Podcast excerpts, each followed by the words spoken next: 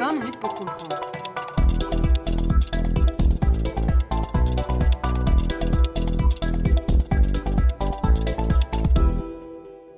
Bonjour à toutes et tous et bienvenue dans ce nouvel épisode de 20 minutes pour comprendre, le podcast qui vous aide à comprendre l'actualité internationale.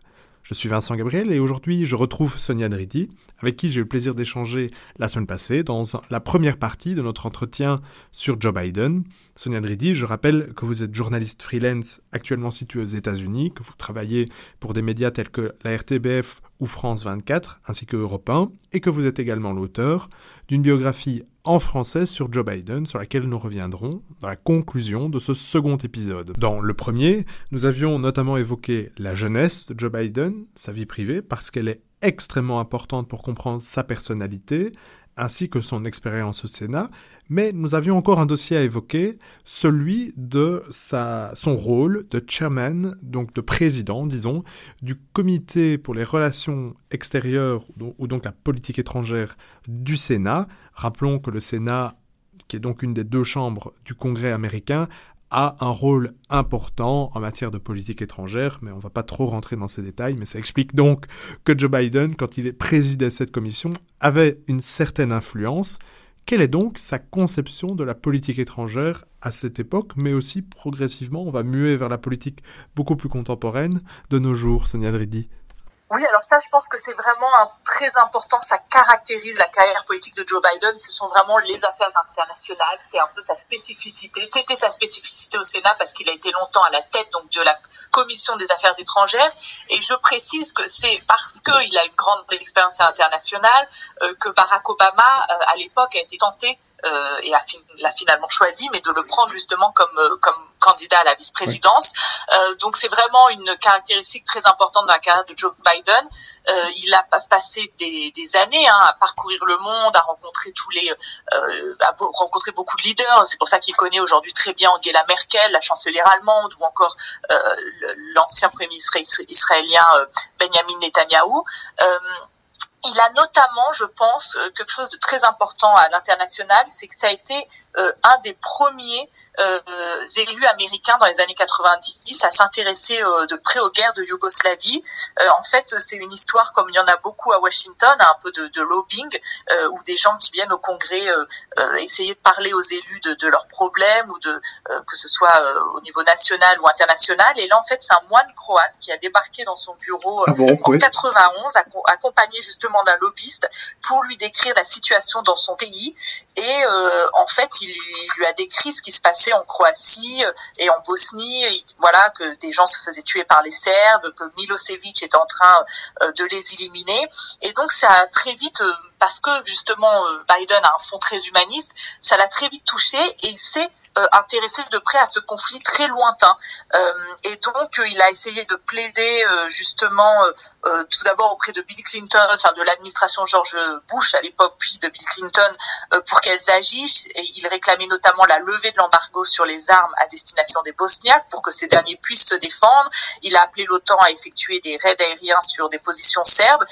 il a eu beaucoup de mal à intéresser la Maison Blanche à ce sujet. Il a aussi été déçu, dit-il, par la réaction des Européens. Euh, il a dénoncé plusieurs fois les alliances entre les Britanniques et les Français avec les Serbes. Voilà, il y a eu beaucoup de. Il s'est vraiment intéressé de près à ce sujet et il a fini euh, par aller euh, finalement rencontrer Milosevic. Et il est très fier d'avoir dit, et ça c'est important aussi pour la suite, il a dit qu'il avait regardé les, dans, les, yeux dans les yeux Milosevic, il avait traité de criminel de guerre. Euh, alors certains qui étaient présents dans la salle disent qu'il n'a pas tout à fait dit ça, mais à peu près, mais on sait aussi que Joe Biden a tendance à, exagérer. Et ça c'est important parce que vous le voyez aujourd'hui avec euh, Vladimir Poutine, le président russe, dernièrement il, dit aussi qu'il n'a pas hésité à dire ses quatre vérités. Euh, il y a quelques années, lorsqu'il était vice-président de Barack Obama, il avait dit à, Vladimir Poutine, je vous regarde des yeux dans les yeux et je vois que vous n'avez pas d'âme. c'est quelqu'un qui, un peu comme Trump en fait, est très franc. Euh, parfois, ça lui a coûté d'ailleurs des. Il a fait. C'est pour ça aussi qu'il fait beaucoup de gaffes et que ça lui a été reproché dans sa regard politique. Euh, mais c'est aussi quelqu'un, voilà, qui, dit les choses. Euh, et, et, notamment c'était quand même très tôt soulevé contre des dictateurs. Donc ça c'est important aussi pour expliquer ses réactions euh, aujourd'hui. Euh, et donc voilà, son, son, il a été très impliqué dans, dans, ce conflit, puis il a réussi justement plus tard à obtenir la levée de l'embargo euh, pour les armes destinées aux Bosniaques. Enfin, il a vraiment réussi à, à, à et d'ailleurs il est aujourd'hui très populaire dans la région, hein, en, en, Europe de l'Est. Et donc ça, c'était voilà un des problèmes sur lequel euh, il s'est vraiment démarqué euh, et qui montre aussi un, voilà son, son côté euh, euh humain qui s'intéresse au reste du monde. après, il a été beaucoup plus critiqué sur d'autres aspects. Hein. Il s'est notamment déclaré favorable à la guerre en Irak, ce qui lui été reproché par la suite. Joe Biden, qui souvent n'assume pas forcément ses positions, a dit qu'en fait très vite il avait regretté, mais en fait quand on regarde, il a quand même pris deux trois ans avant de vraiment se rendre compte que c'était une mauvaise décision.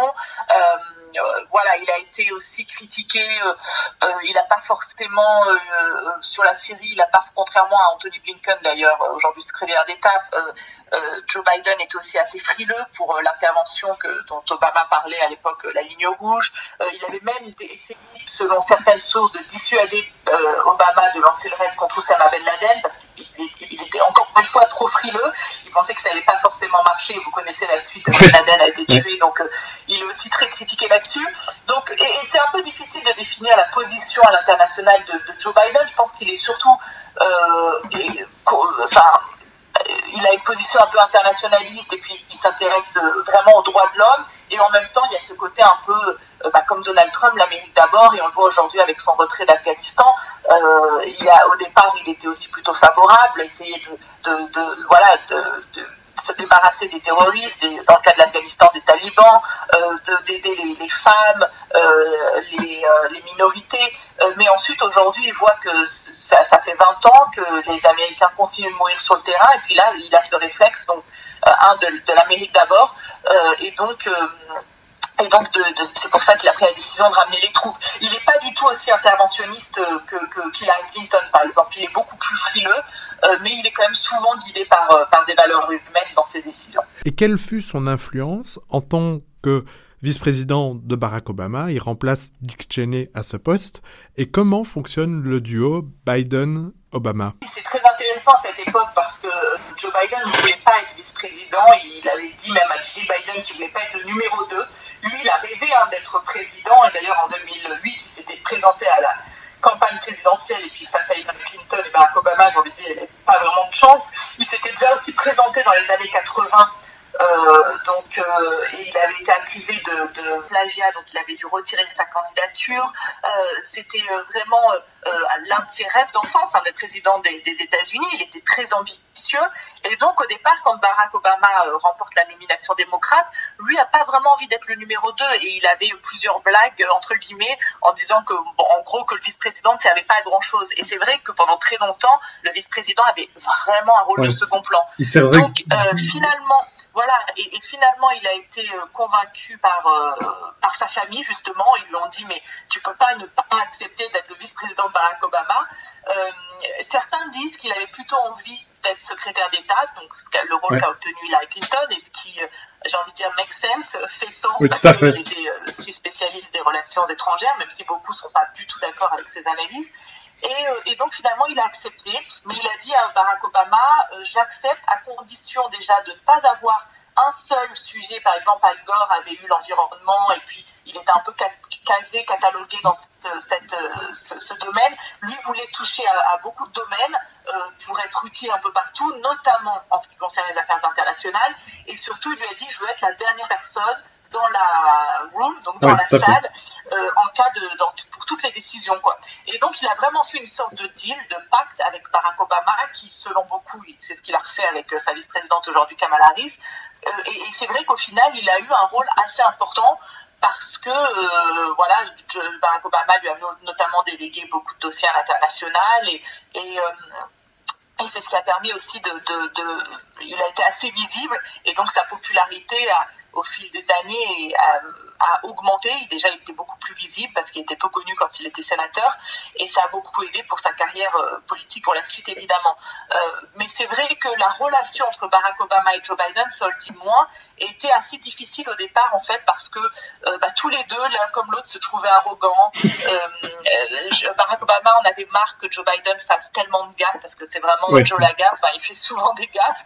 Et puis, euh, euh, parfois il prenait un peu trop place. Par exemple, il s'est prononcé euh, pour le mariage homosexuel avant Obama, il l'a dit publiquement, alors que à l'époque c'était tout un sujet. Obama était pour le mariage homosexuel, mais il, attendait un peu avant de le dire parce que c'était en pleine campagne de réélection. Donc, bref. Et donc, du coup, au départ, leurs relations n'ont pas été si faciles. Et en fait, euh, je pense au milieu du premier mandat et, surtout au début du deuxième mandat, ils sont vraiment devenus très proches.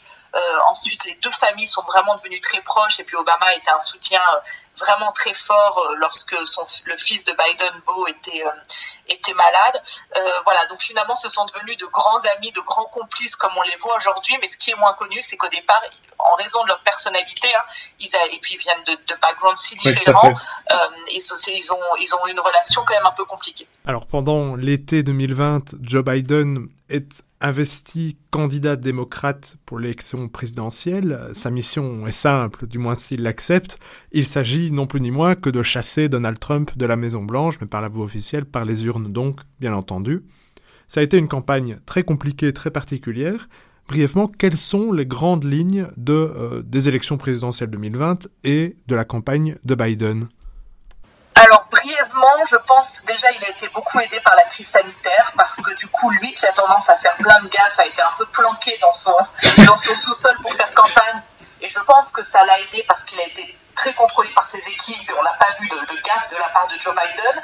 Euh, je pense aussi a laissé du coup le, le floor, j'ai envie de dire, la place à Donald Trump qui lui a multiplié les gaffes. Euh, par exemple à la Maison Blanche en disant devant les journalistes qu'il fallait s'injecter euh, le Javel pour lutter contre euh, le coronavirus.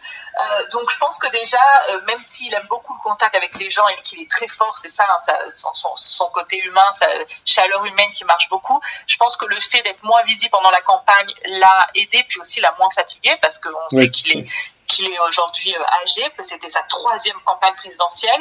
Euh, et je pense encore une fois que l'empathie a, vraiment euh, aidé sa campagne parce que il, apparaissait beaucoup plus sérieux présidentiel face à, la pandémie, par exemple, pour agir. et puis quand il y a eu aussi le, meurtre de George Floyd, donc cet Afro-Américain étouffé sous le genou d'un policier, eh bien lui qui avait l'expérience, qui a quand même beaucoup fait pour les Afro-Américains pendant sa, sa campagne, a pu euh, parler de, de, de, de, la lutte pour l'égalité raciale, pour les droits civiques. Et donc ça, je pense que à la fois la pandémie, la lutte contre euh, pour l'égalité raciale, ça a été vraiment des temps forts dans cette euh, campagne présidentielle. Et puis surtout, il a très vite réussi à euh, euh, finalement euh, s'approcher des plus progressistes que n'avait pas fait Hillary Clinton. Moi, j'étais persuadée qu'il allait gagner parce que je voyais qu'à l'époque, moi j'étais là pendant la campagne de 2016, Hillary Clinton n'était vraiment pas populaire chez les plus jeunes, chez les progressistes, et, Joe Biden leur a tout de suite a tout de suite entamé un dialogue lorsqu'il est devenu le candidat, le nominé démocrate. Il a été parlé aux partisans de Bernie Sanders, il a inclus dans son programme leurs idées, que ce soit sur le changement climatique, euh, le salaire minimum, enfin sur, dans beaucoup de domaines. Et, je pense que c'est vraiment ce qu'il a réussi à faire, à, unir tous les démocrates. Euh, c'est pour ça que voilà Joe Biden, j'ai appelé mon livre le pari de l'Amérique anti-Trump parce que tout le monde a fait le pari de Joe Biden. Beaucoup n'avaient pas forcément fait le pari d'Hillary Clinton il y a quelques années. Puis évidemment là, les, gens se sont rendus compte que la menace Trump était réelle. Et donc il a réussi à unir le Parti démocrate et, la mobilisation a été historique, euh, encore plus que pour, pour l'élection de Barack Obama. Donc euh, ça a été vraiment, euh, euh, je pense, qu'il a évidemment été euh, aidé par le contexte sanitaire et économique. Et il apparaissait comme plus sérieux face à Donald Trump, mais il a aussi euh, euh, été su parler aux plus progressistes et aussi aux plus centristes et même aux républicains parce que Joe Biden, qui a été centriste pendant toute sa carrière politique, eh bien n'effrayait pas, on va dire certains autant certains républicains que par exemple aurait pu le faire Kamala Harris ou Bernie Sanders. Donc voilà, il a aussi réussi à obtenir quelques voix de républicains non négligeable. Et alors, pour terminer cette émission, quelles seraient les grandes lignes du bilan de Joe Biden à la Maison Blanche Ça va faire, nous sommes en juillet-août, ça va faire, disons, six mois, plus ou moins, oui c'est ça, six mois qu'il a été, euh, qu'il est rentré dans le bureau Val. Qu'est-ce qu'on peut tirer donc de ces six premiers mois de pouvoir? Écoutez, moi, dans, mon, dans la conclusion de mon livre, je disais que euh, Joe Biden pouvait surprendre. Euh, et en effet, je pense qu'il a très vite commencé à surprendre, ce qui, moi, ne me surprend pas parce que j'ai étudié le personnage. Euh, mais en fait, euh, c'était un petit peu ce qu'il il a vraiment à cœur de transformer notamment au niveau social, euh, l'Amérique. Et il se, compare souvent, il s'est souvent comparé dans sa carrière à Franklin Delano Roosevelt, un des grands héros des démocrates, qui a laissé euh, une forte empreinte euh, sur son pays. Et au départ, on peut se dire que c'est un peu exagéré comme comparaison, mais en fait, comme Franklin Delano Roosevelt à l'époque, il veut se saisir du moment, hein, de, ces, de, ces moments où le pays est ravagé par des crises économiques et sanitaires, pour finalement transformer le pays. Et c'est ce qu'il essaie de faire, notamment avec son plan d'infrastructure, euh, un plan d'infrastructure qui n'est pas destiné seulement à, à, rétablir les routes, à reconstruire les routes et les ponts du pays, mais aussi a tout un volet social euh, parce qu'il veut donner des aides aux familles qui ont des enfants, rendre l'école maternelle gratuite parce qu'on a du mal à s'en rendre compte en Europe, mais enfin il y a beaucoup de choses qui sont qui sont payantes aux États-Unis, comme même les, voilà l'école pour les, les petits. Et euh, il y a vraiment toute une dimension sociale dans son, son, euh, les plans qu'il essaie de faire passer.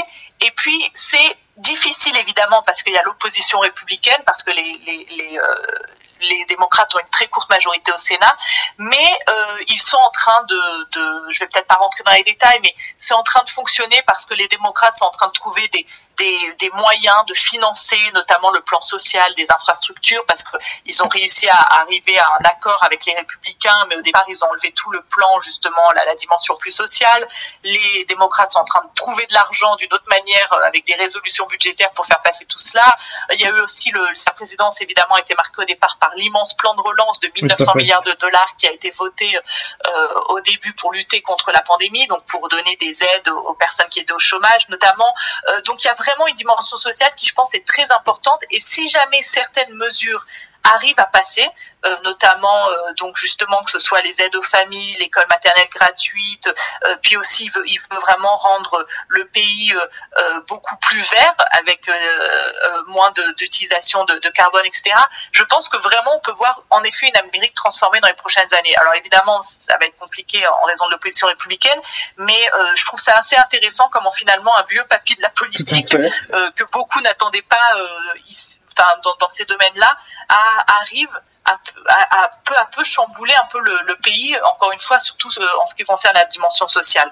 Après, très rapidement, au niveau international, bon, bah, je pense que comme je l'ai un petit peu précisé auparavant, il y a une dimension plus humaine, euh, mais il y a aussi une dimension euh, très euh, Trumpiste finalement, l'Amérique d'abord, avec le retour des troupes d'Afghanistan, avec il a été très frileux à intervenir pendant le, dernier conflit israélo-palestinien, notamment parce qu'il était très proche de Benjamin Netanyahu et qu'il a aussi été grandi politiquement en étant comme tous les démocrates de Washington de son époque très pro-israélien, puis finalement il a été encore une fois poussé par la la plus jeune génération à, agir et donc euh, euh, mais, beaucoup ont été déçus que finalement il n'ait pas eu une position plus plus euh, balance, plus équilibrée dans, ce, dernier conflit.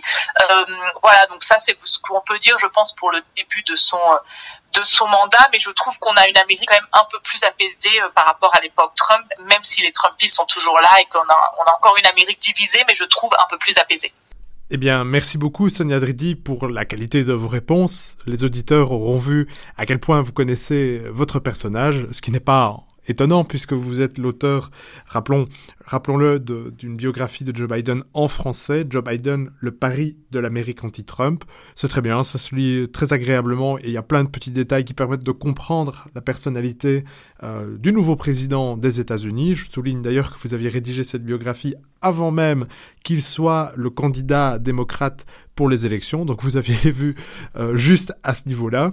Euh, je recommanderais également le podcast que vous aviez réalisé mais qui est aujourd'hui terminé, Sonia Dridi, avec les autres correspondants francophones à Washington. Ça s'appelle Washington DC. C'est génial puisque c'est une sorte de balade auditive dans les États-Unis de Donald Trump, dans les États-Unis frappés par le Covid. Il y a des reportages qui sont vraiment vraiment très très bons. Euh, pour le reste, merci beaucoup pour votre temps, Sonia Dridi. Merci aux auditeurs. Belle journée à tous et tous. Au revoir. Merci. Au revoir.